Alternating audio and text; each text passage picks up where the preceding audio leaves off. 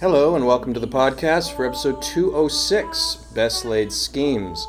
I'm Ronald D. Moore, ex- developer and executive producer of the Outlander television series. I'm joined today by my friend and colleague, Matt Roberts. Hello, everybody.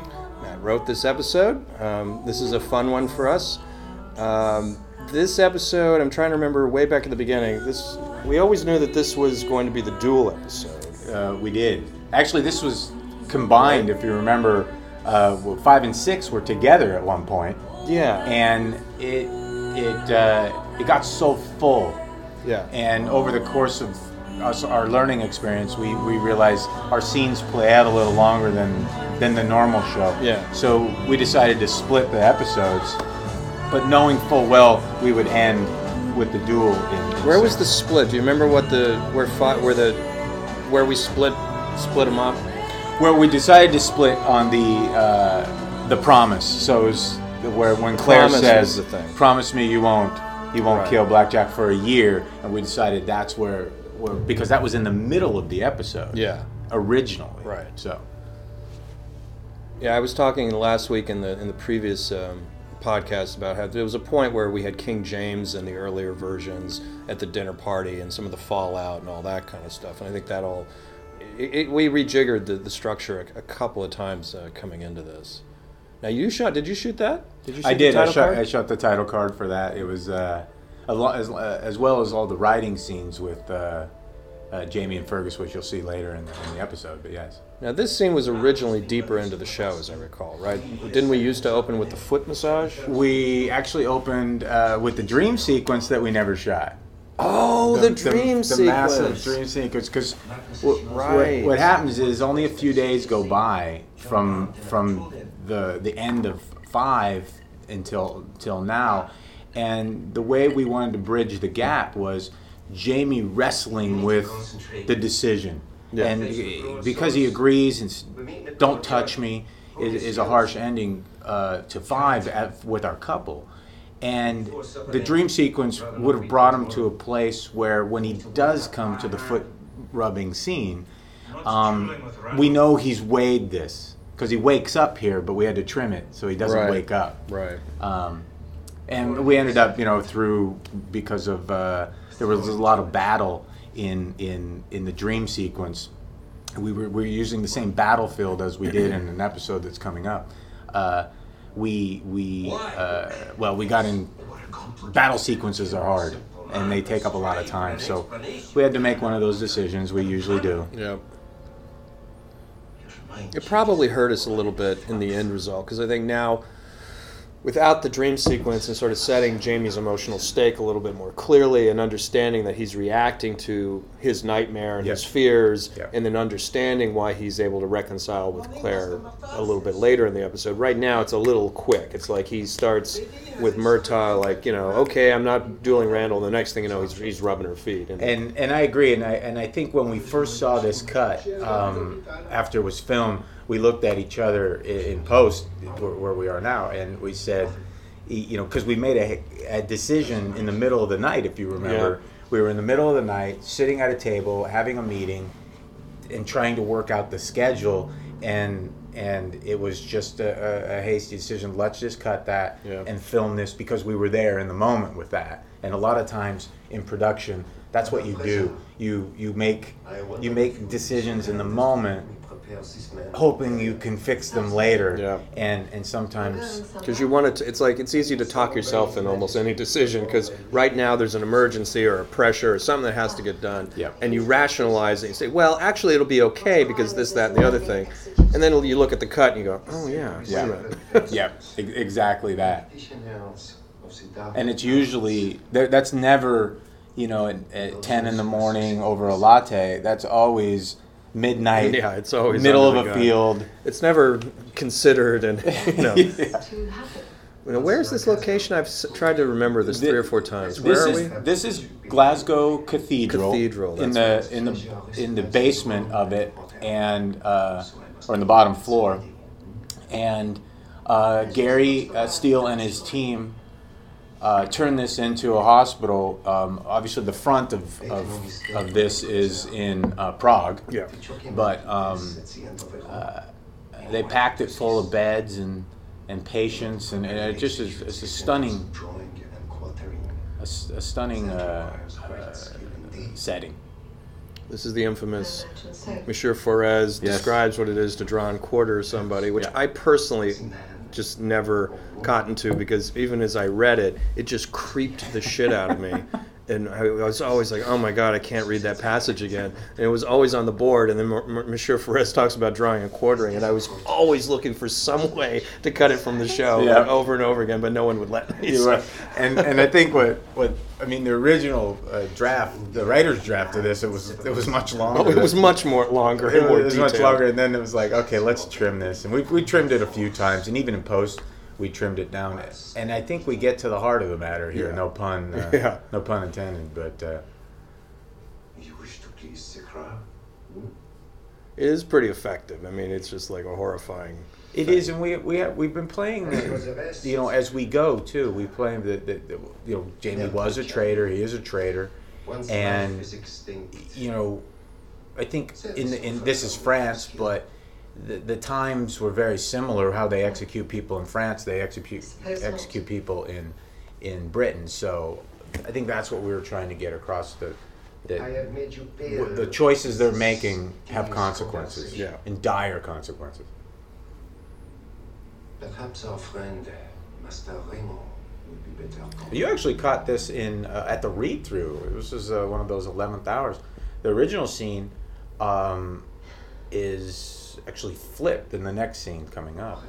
Is uh, Master Raymond um, warns her, and you're like, whoa, whoa, whoa, wait a minute. Oh, right. Yeah, and it was a good. It was a really good catch because sometimes you can kind of stay with uh, the spine of the story, and you go, wait, oh wait, we've made a change here, so Yeah, you have to track you it. have to track it.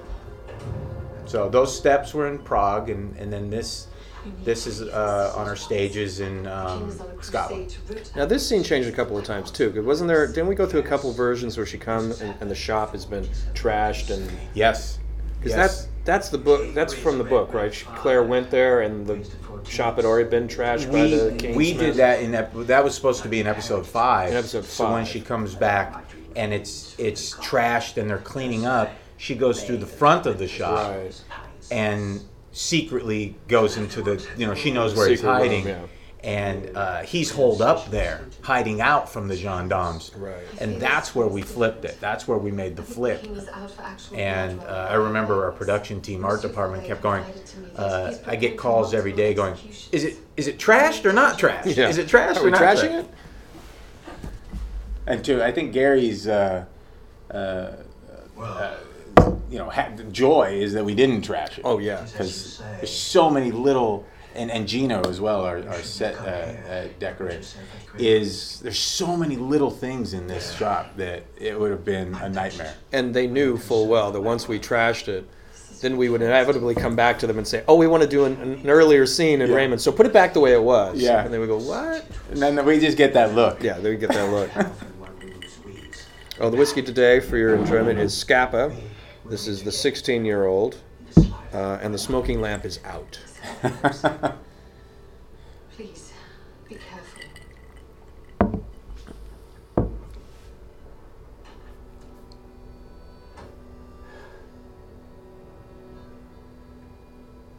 Now, the, the, the confusion uh, that some of you may have had is uh, he, he heard that Jenny liked this. He never massaged Jenny's Did feet. you know that's exactly Right. what I needed right now?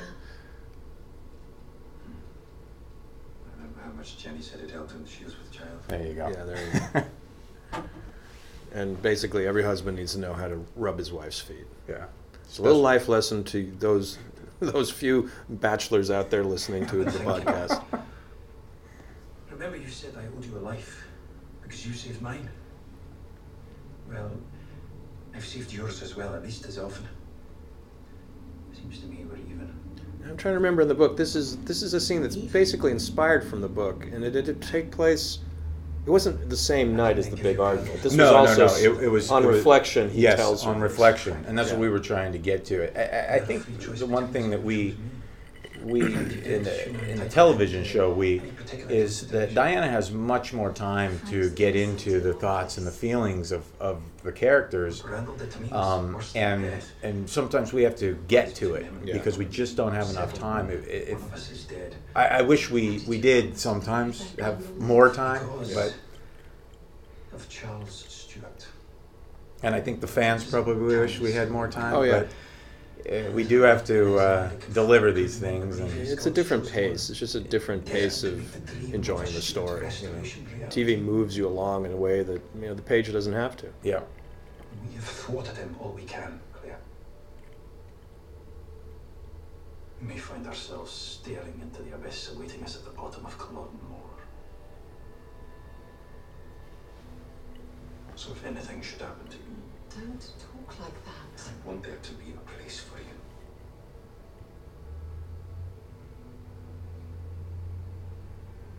Someone to care for you. Before I bear. always even reading reading this and writing this it, it always struck me as how difficult it would be for uh, me as a person to say hey you know in the moment Now it's my turn to ask you for a promise. something happens to me i want you to go and be with the guy Yeah, the other guy. the other guy and and let him raise our child. and let him raise our child exactly If the time should come, but this is why Jamie is the king of men. go back through the stone. it is and, and, and i know some people won't probably agree with this but it's even she's dealing with two pretty magnanimous guys in Yeah. Frank and Jamie. One raises, you know. Yeah, they're both like valid. It's Yeah. like they're both valid partners for her. Or her her heart and her soul go to Jamie. Yes. But Frank is not an invalid choice. No, and that I think that's the that's what makes the dilemma. That's Yeah. what makes the tr- the triangle. I mean, everybody knows the perfect fit is Jamie. Yeah. That that when you're when you're building that puzzle, he just fits perfectly with Claire. Their Yeah. souls match up, and had she never met Jamie, she could have had a nice life with Frank. Yeah. But she did meet him, Yeah. and therein lies the issue. Yeah, you can't you know, can't close that door. Yeah. As we say, we can't unring the bell. Yeah. The Jamie bell. The Jamie bell. Now, this whole conceit here is, uh, as, as Ron and Ron and I love ships. we, we love sea battles. Anything on ships, we love. Um, it would have been great to get Jamie and Murtagh traveling to Portugal Yeah. on the ship, doing the, what was in the book. but production, the way it works, Is uh, sometimes you just can't do those things. So we had to reconceive and set this heist and caper completely in France. And uh, I mean, this is the way we did it, but um, Yeah, because the, the, in the book, for those of you who haven't read the book, the book version was Murtagh and Jamie actually go on the ship that has the wine on it. Murt, it was supposed Yes. to be Murtagh faking the smallpox, Yes, right? yes. And then Jamie was going to buy the wine from the ship captain when the ship captain was panicked that everyone had smallpox. Yes. Jamie was going to buy it at a cut rate and then dump it somewhere else, Yes. basically. And then through the course of events, Jamie was so seasick that he ended up faking the smallpox instead of Murtagh. Yes. It was a great little story, and yeah, the, the thing about doing it on a ship was really exciting. But when you really get down to nuts and bolts and how much it's going to cost, and now we need a ship set for just this one sequence in this episode, and ship sets are complicated, gimbals, motion, water. You need the CG. It was just like a whole thing that suddenly was just too much. Yeah. It was too much to, to take on for what was ultimately a very small part of the episode. Don't feel anything. and I think we, we, we constantly have to weigh that. Yeah. And and that's the beauty of writing a novel is you can write. They go on a ship and they do this and they do you know they do whatever, and and you're just in it and it feels great. But when we have to go, oh, water, Yeah. cameras on the water, Yeah. that adds. But I, I, I think you know, um, and I hope uh, that we we succeeded in in, in We'll break the corks off a few bottles. in uh, keeping keeping to the um, the heart of the story. Yeah, the spirit of it. the spirit of it. We did go round and round. I mean, there were very. We tried various tales of what we kept calling the wine caper. Yes. How the wine caper worked, what Charles thought he was doing, what Saint Germain thought he was doing, what Jamie was trying to actually do, and then how they how it came unraveled. How I mean, it was just it's one of those plots you just kept working over and over again because as soon as you had it fixed, then you'd realize, oh wait, that doesn't line up with this other thing we said last week. Well, and that and that's the the story. Once once they leave France and go to Portugal, and and and they're dealing with people they don't know, that makes it that makes it in a way a simpler story because they don't know those people. But in our story, the comp is there, the, the, the prince is there, and they're dealing with people they have dealings with. Yeah. So now they have to pull the wool over their eyes, and that's what makes it more difficult and more intricate to, to weave the story together. Yeah, because it has to tie into everything else. Yes. everything that's happened before this episode and after Yes, this episode. exactly. and then this this moment is we, we've we've often angry. w- in the room. It was when. Well, how much does Murtagh know? Yeah. And and What does he think they're doing? What does he think they're doing? And ultimately, we came to uh, this episode, and, and it was finally. I think we all came to the point where it was let's just tell him. Yeah, Let's just tell him, and he's the most trusted guy in, in the clan. We we've heightened the role of Murtagh in our stories, Yep. and so we had to actually bring him into the fold here, and and uh, obviously we didn't want to go through the whole story. She came through the stones and all the all the things that uh, that that the audience already knows, even TV or or book audience. So uh, we we devised a kind of a clever montage, I think. And it was nice to go out and do it in the courtyard Yep. because we have this great courtyard set. This is all interior again on our sound stages, and you know we're just simulating sunlight or yeah sunlight, Yeah. daylight out Yeah. there.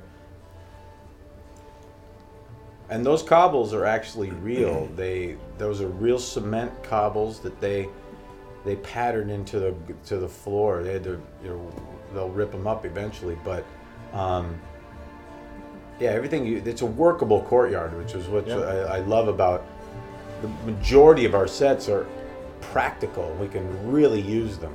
Yeah, when you were on this this set, the apartment set, you really feel like you were in a, a legitimate place. Oh, 'Cause it was walled in. I mean, there was no ceiling. That was the only part that broke the illusion. But when you looked around, when you were walking through the hallways of the bedroom or the courtyard, every direction you looked horizontally, it looked real. It looked like you were really there. Well, uh, what we, we usually give our, our new directors a little walk around the first day, and, and and every director we walked around this set, we normally would have to say, "Oh, you can close your mouth now," because they were so stunned that we were a television show for one. Yeah.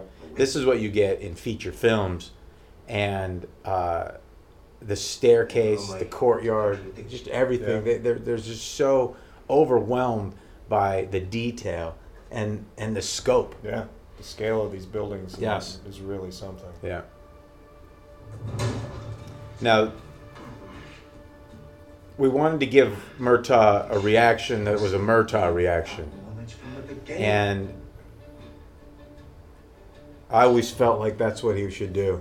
Yeah, You know, seems right. you know, I'm going to teach you a lesson here. And uh, Murtagh, that was Murtagh saying, you know, uh, about the witch. Uh, there have been questions about why would he, why would Jamie call his wife a witch? Jamie didn't call his wife his witch. Uh, that was just something that Murtagh inferred from the conversation.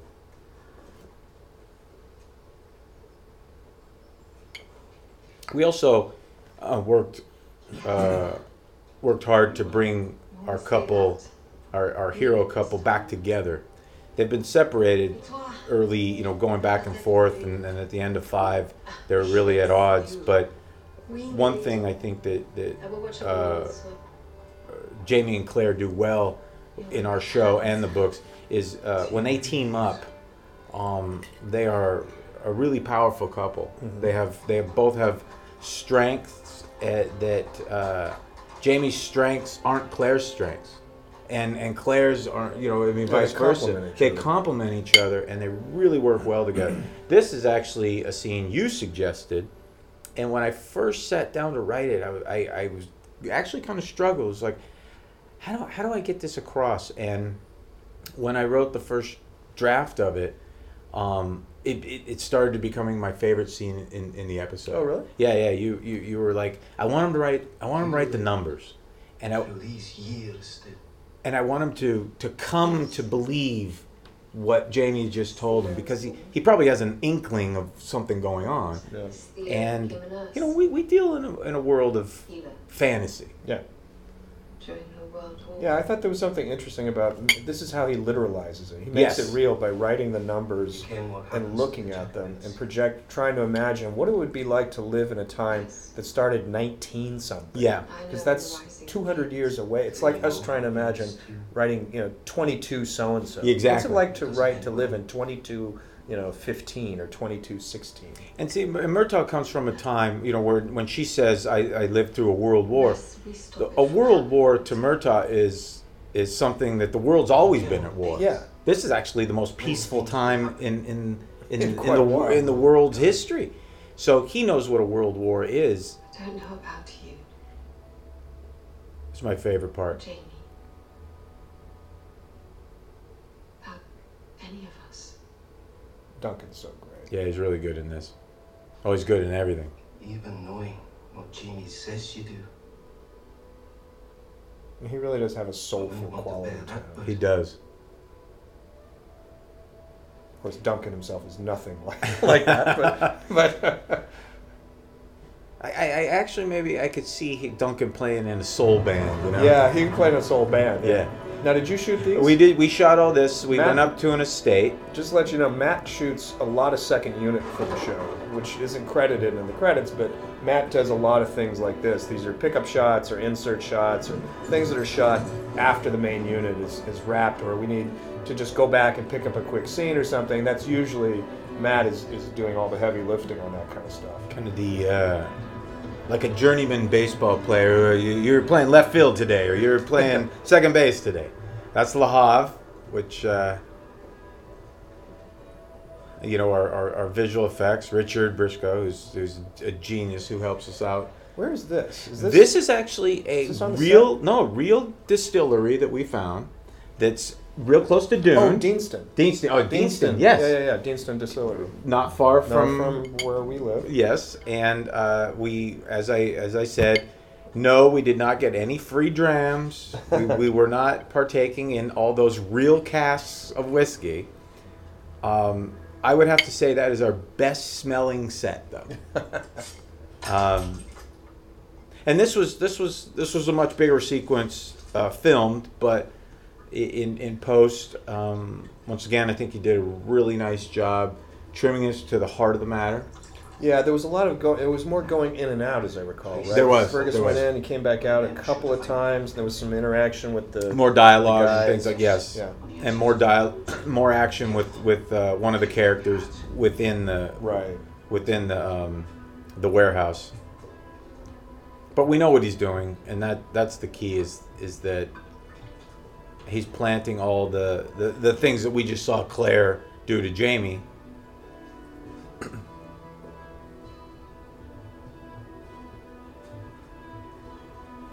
Well, that's a, the thing I like about our, our show is that for that sequence that took, and this was also on the estate, just a beautiful long drive all the way, you know, it, it's just a beautiful uh, grass, you know, entryway to the estate, and we used it to have them ride oh. out to make it feel like they were going back to At, Paris. at Hopetoun? Is that? is No, that it was, I, you know, I can't remember the name of the estate. It wasn't Hopetoun though. We'll ken soon enough, though. It must work. Charles can't get his hands on that money. Flash money down. If anyone can deliver pestilence and disease, hmm. it's us.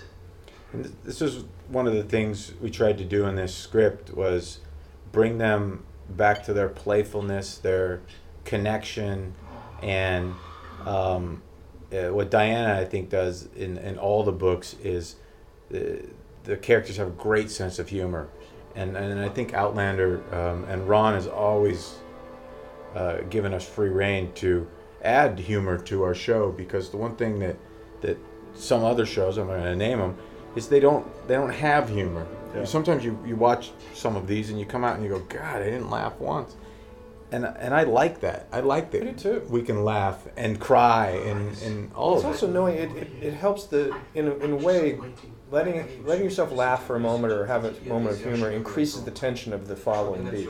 That's something I've always loved in Spielberg. You know, Spielberg's the master of that sort of thing. He can direct in a really suspenseful, intense sequence. He knows exactly where to put a joke in. Yeah. And like the the Tyrannosaur attack in Jurassic Park should be required viewing for anyone who wants to be a director, because that is a really intense, great thrill scene. You know, it's like a roller coaster, and he knows precisely where to put in a couple of jokes. And you no sooner laugh than something immediately sh- scary happens, Yeah. and it increases the scare because Yeah. it's like it's, if it's all tense all the time, you kind of get used to that feeling. But when you break that moment and you feel a little bit of mirth, and then the scare can Yes. really grab you. And I think the same works in in drama and emotion. You know, it's like if you're feeling just sad all the time, you, you kind of almost burn out on that on that chord. I, I, I I agree. I mean, if you if you don't if you can't feel happy, you really can't feel sad. Yeah. You know, you have to feel both. Yeah. Um, I think uh, Stanley and Andrew here, um, the, the the tightness of this shot, the intimacy of this shot is is uh, Metin Hüseyin, who, who directed, did a, did a lovely job here. But the Andrew and Stanley um, This is not merely for financial gain. are spectacular in this scene and in the in the in the following scene that comes up. But will be um, the seed to expel the Hanoverian usurpers to my father's throne. This is to regain your I like that all through the show this season, I- I- at least I do, find myself alternately being repelled by and rooting for Prince Charles. yes, Like I'm always kind of going back and forth. Like, oh, I want him to win. Oh my God, he's an idiot. You know, it's just sort of this I- push pull quality. I, I I think and I think that's you know let's attribute some of that to Andrew, who's brilliant by the way. yeah, And he's he- amazing. He he makes you love him, and then he's he he the the next performance you go, why would you hang out with that guy? I know. It's like And- you can kind of see both. You can see why men followed him to their Yes. death, and why it all failed. Yes, sort of at the same time. Yes, and and and he that's the genius of, of, of Andrew Gower is Yeah. that he that little smile when when Jamie looks back and Andrew's got that smile oh, it- it's gonna be all good Yeah. is is like that's the guy that you go yeah we want to follow him because he has this hope and this he, he thinks God is driving him to this this final destiny and and Stanley has this pa- this is my I, I'll, I'll always love oh, this you always scene love this scene. Yeah. Used to it. Playing the Jessie's bad enough, do it in his outfit. Playing the Jessie. playing the Jessie. Where did you get that phrase? I've Well, a Jessie that. is a phrase that uh, on on on set they they Oh, really? uh, they they mentioned that's what they called him. So I added in Carol Ann, who was our dialect coach, uh, uh, said Jessie would be a great term here in another script. So I, I stole it and used it in this script. say it'll be a risky affair for an It's so perfect because you know exactly what it means, Yeah. but I'd never heard it before. Yeah. Don't have time for an alternative. This is another one of those moments that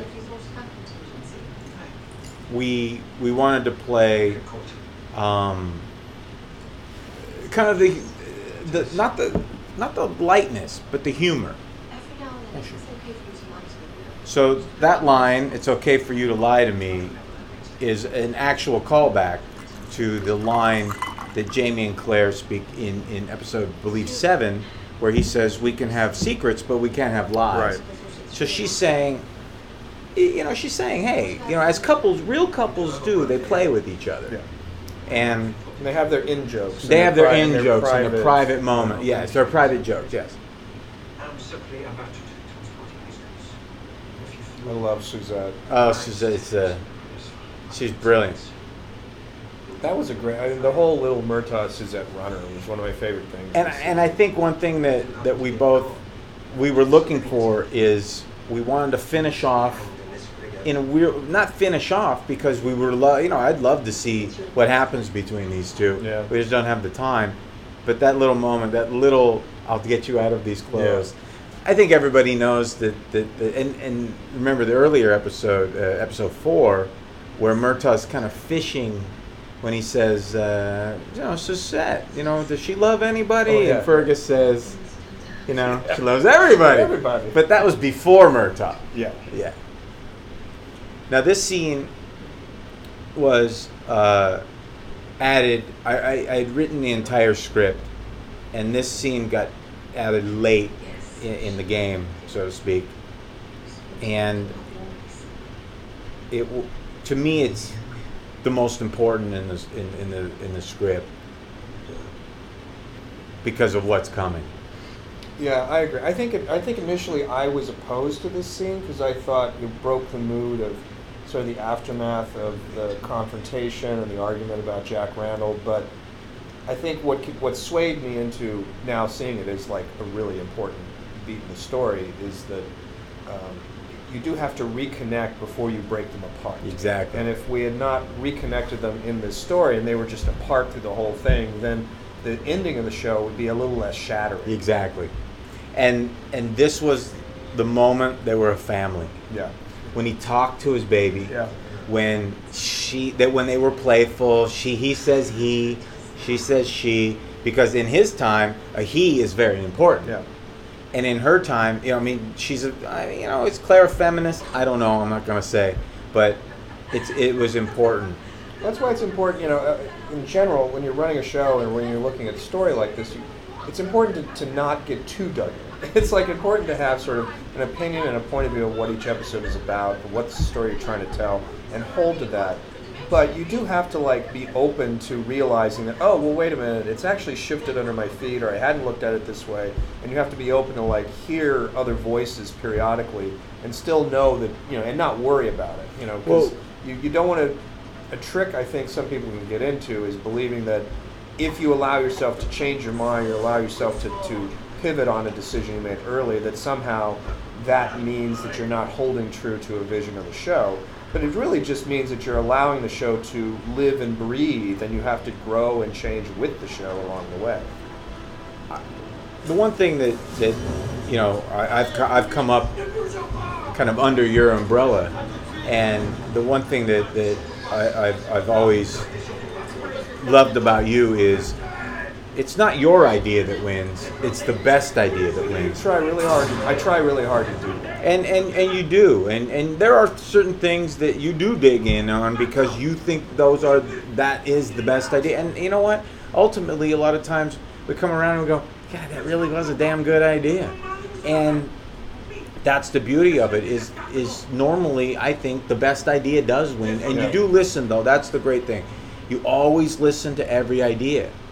You, the pro, you know, you have to filter out a lot of them, and that's a, that's a tough job. It's when you have to filter out all those ideas, you know, it's a talent. It's, In the end of the day, it becomes a talent. it's an interesting it's certainly a skill set it's trying to like figure out what it is you're trying to say what what's the vision of the story and trying to tell that the best way you can Yes. But realizing that you might be wrong about it you know and being open to at least considering the possibility that you're wrong and not being afraid to embrace that not being afraid to say you know what that is a better idea Yeah. and uh, okay let's go that way and you just do it Well, and, and I think that's the thing that, that I always find uh, the joy working with you is that um, egos aside, everybody has an ego, but when when you can just go, yeah, that's a that's a really good idea. Has nothing on it. Doesn't reflect.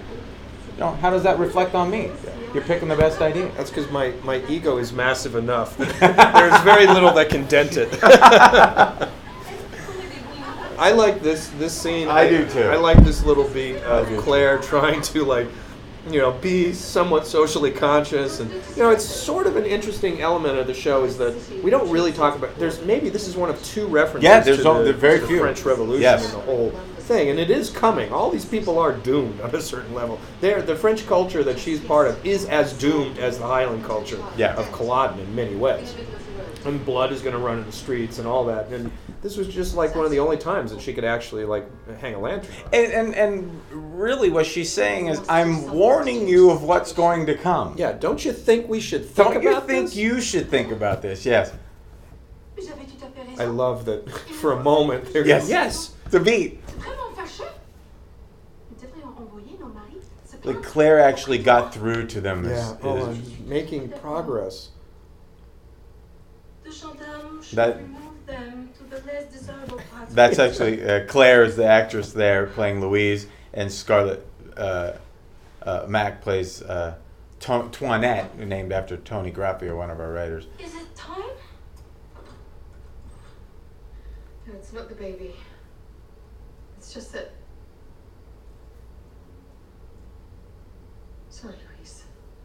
Forgive me. That's what it is. There's, I tried to help you. I'm. You're not going to be helped. I can't. Changing history is very difficult. Yeah. Je vous raconte la suite du cuisinier. These are these are this is the kind of scene I have a lot of trouble writing. Is there's always like that moment structurally in many episodes where we say, and there's a party or they're at dinner and they're chatting about this and that. Yeah, yeah, yeah. And then I get to the actual scene where I have to have them make small talk or they're actually sort of chat, and I'm sort of like, fuck, what are they saying? Yeah. Oh crap! They have to say. Then I'll get down to counting lines. I think I need three lines of crap before they get to what it means, and those three lines will torture me. What, what I do is I, I write the scene and then I leave those out and then write those in the appendix. Those are the appendix. The scenes. appendix scenes, yeah. have to attend to a few more patients. If you do not want to become one yourself, you'll do as I said.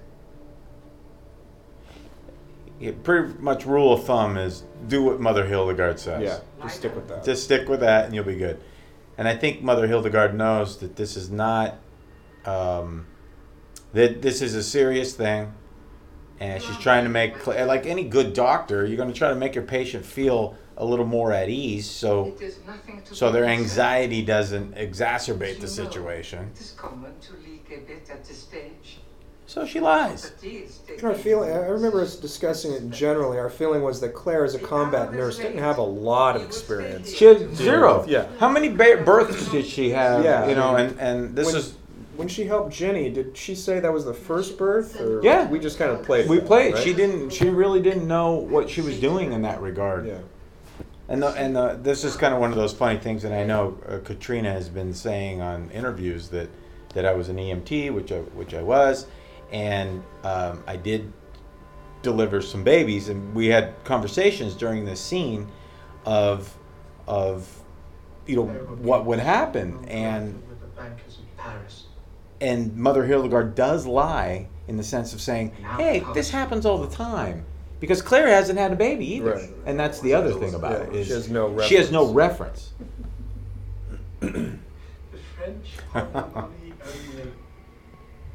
reference. The French have the money only. The aftermath of the heist. The aftermath of the. Andy connaissait notre itinéraire. Tis the My favorite beat of this is when he starts talking about if he had to live in Poland. Yes. and how horrified he is at that. Now, just to let everybody know, we love Poland. It has nothing to do with actual the the, the beauty of Poland or the people of Poland.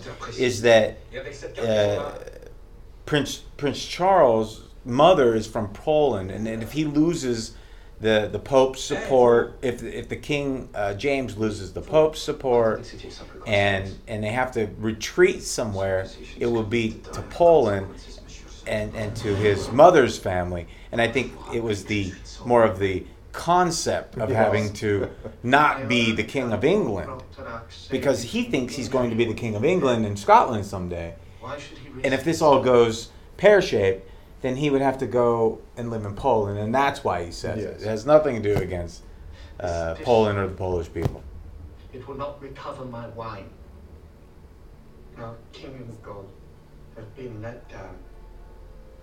All the sacrifices I made these last months in France, lowering myself to a It's the only time we see the brothel Empty. money, empty. Yeah, this is uh, amounted to naught. what we imagined as dawn, very early morning. They just come back from the heist. If our cause Prince fails. Charles. Was there a version of this that played it in the wine warehouse, or am I not remembering? No, it might. We we talked about We talked we about- talked about setting it there, but um, this seemed like the more Mark me, reasonable place he would be. If I Yeah. am forced to live in God-forsaken Poland. and then the weeping. no, just watching him react. to Yeah. The horror of it all. Oh, her. And this this little beat, um, I wanted to connect Fergus and Jamie a little bit, Mhm. and there's also the the the Claire is never really taken to Fergus, not not hundred percent. Right. Um, so there's a line later that comes. Uh, Because he's this odd little interloper that just appeared in their house one night. Exactly. was late, so the mother thought- and and Fergus, uh, especially in, in the books, and it, what, what we wanted to play is that he wants to. He's a little Jamie. He wants to be Jamie more than anything. Yeah, there's a definite hero worship quality. Exactly. Hungry? Always. And that was a little playoff episode four, where he's eating at the end, where where all that Yeah. chaos. Yeah. So I wanted to play a little beat of that. That he's always hungry, and even even in that world.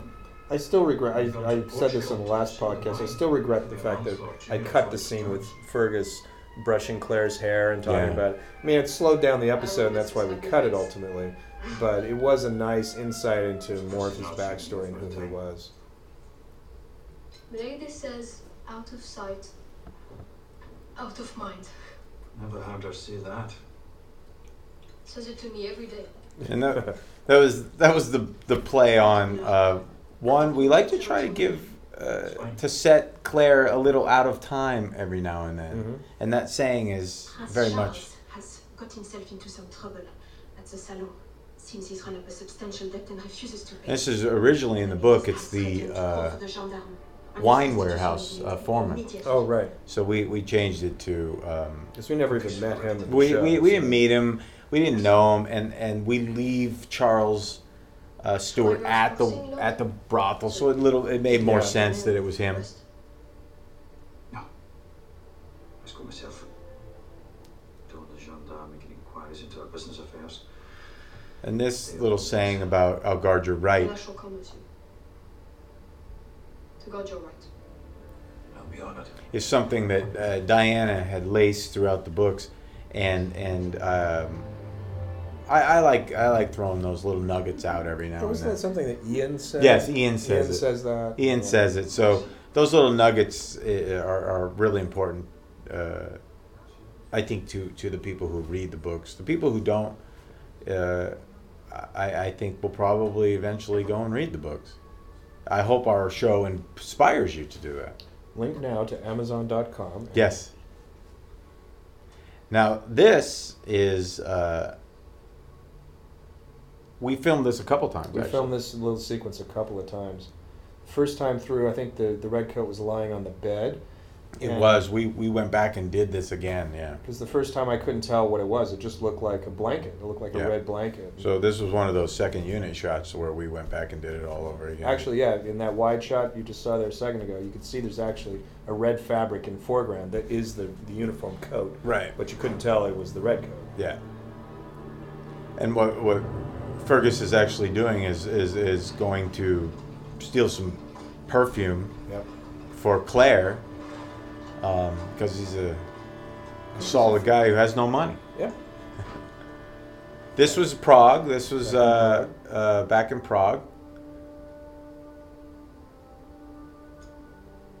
I think uh, back on our set, which which I think seamlessly works. This is uh, Robbie McIntosh, who's uh, brilliant as Magnus. I would love to have taken him to Scotland somehow. He's just a really good, I know, he's such a great solid actor who who sh- just really performed. And um, He's got a great moment coming up in the next episode. yeah, Milady, yeah. forgive me. I did not know you had arrived home. That's alright. Lots of discussion on this little sequence of Yeah. how Claire figures out what's happened in the book. There was the note The the and the hair, right? the note and the hair, the ponytail, and since we haven't been playing the hair, there was no way, so we used the Because in- brace. Just to be clear, in the book, the idea was Jamie cut his hair because it was a reference to a conversation he had with Annalise back at Versailles, where he they talked about when he was when he dueled for Annalise, Yeah. he had to cut his hair so that it wouldn't fall in his eyes during Yes, the duel. exactly. So here there was a beat in the book where Claire looked over and he had cut off his hair and left it with the note, and she realized, oh my God, he cut his hair again to go do the duel. But we Yeah. didn't we didn't really play that. Because first off, because his hair wasn't like that, Yeah. and we never played that in episode two, so we couldn't play here. So we used his brace Yes. as kind of the the telling. Suzette. I wasn't there, Milady. Marie told me at the market earlier. And I think a, a, a big shout out to all our supporting cast is, you know, Caitriona and Sam and Tobias and, and Duncan are amazing all the time. But our supporting cast really elevate Outlander. They, they're so good. They're so believable. But look They're- how long we hold on Suzette in these in this scene. I mean, Yes. you can really let her. You can be with her. exactly. Mille, are you unwell? And I, I, I love how uh, Annie and her team let Claire's hair go crazy. Yeah. Is is that it was disheveled like she woke up. I'm going to the port of Boulogne. Milord wouldn't want you to. Milady, you cannot go by yourself. Then come along. But I am going. There's a shot coming up here when the carriage leaves the front door and goes flying down the street. The back end goes sliding across, and it almost slams into the curb. It Right does. There, look at that. Oh my God. I was sitting just off camera to the left, and I jumped up off my Apple box and I said, "We're not doing that again." Yeah. And and I looked around to, all the, to to everybody and I said, "Did we get that?" And everybody's like, "We got it." And I'm like, "Done." Caitriona was actually in the carriage. Was she in the She carriage? She was in the carriage. She jumped out. And, and, and Caitriona being Caitriona was like, hey, almost like that was fun. I don't want to do it again, but it was fun. Yeah. So, and this is this is Hopetoun Estate. Yeah, we're back in Scotland. So now we're back in Scotland, and um, Damn you. Promise to me. well, that's poor man process, but you know, Yeah. it works out well. This is actually Pollok uh, Park in the center of Glasgow. So we, we build these scenes from multiple shots from from all over. yeah. Yeah, this is a multinational sequence. It really is. So this is this is uh, uh, we we jump back at the end of this. We jump back to Hopetoun Estate, and um, and then once she jumps out, we go back to Pollok Park, which is uh, Glasgow's Central Park. Yep. It's their biggest park, and we filmed the duel there. We had a very difficult time uh, trying to keep photographers away because, you know, the one thing that we, we like to do is, you know, we don't want to spoil the the. You know, with, with a thousand pictures out there, you'll know what's coming, and we, we want to keep that uh, special. We want to a special moment.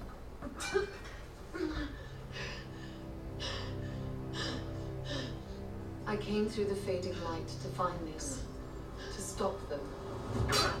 Having found them, I could not intervene That's for fear of Sam causing and fatal um, interruption. Tobias rehearsed this, the choreography of the duel, over a few See days. Which of my men would die? But they did Jamie. um, perform it each time when we were filming Caitriona's coverage. Mm, did they? Uh, yeah, they, they, they did. Is there any stunt work involved in this? Is this all of them? We did we did use stuntmen at some points, but in the final cut, I'd say about ninety five percent of it is Tobias and Sam. It feels like that. Yeah, it really is. I love that. Yeah.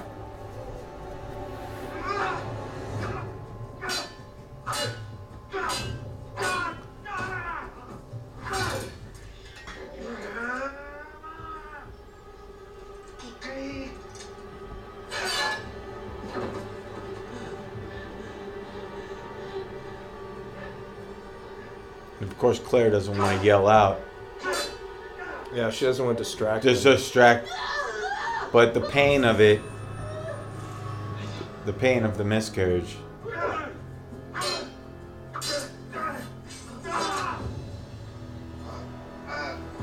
And building the building the timing and the rhythm of this in post.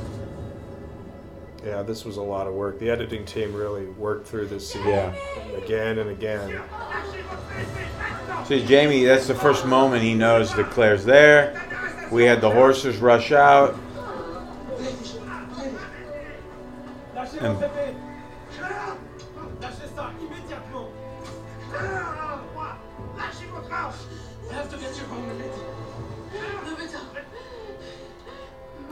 And even even in that moment, Claire's smart enough to know if I don't say take me to Mother Hildegard, I'm a dead woman. Yeah.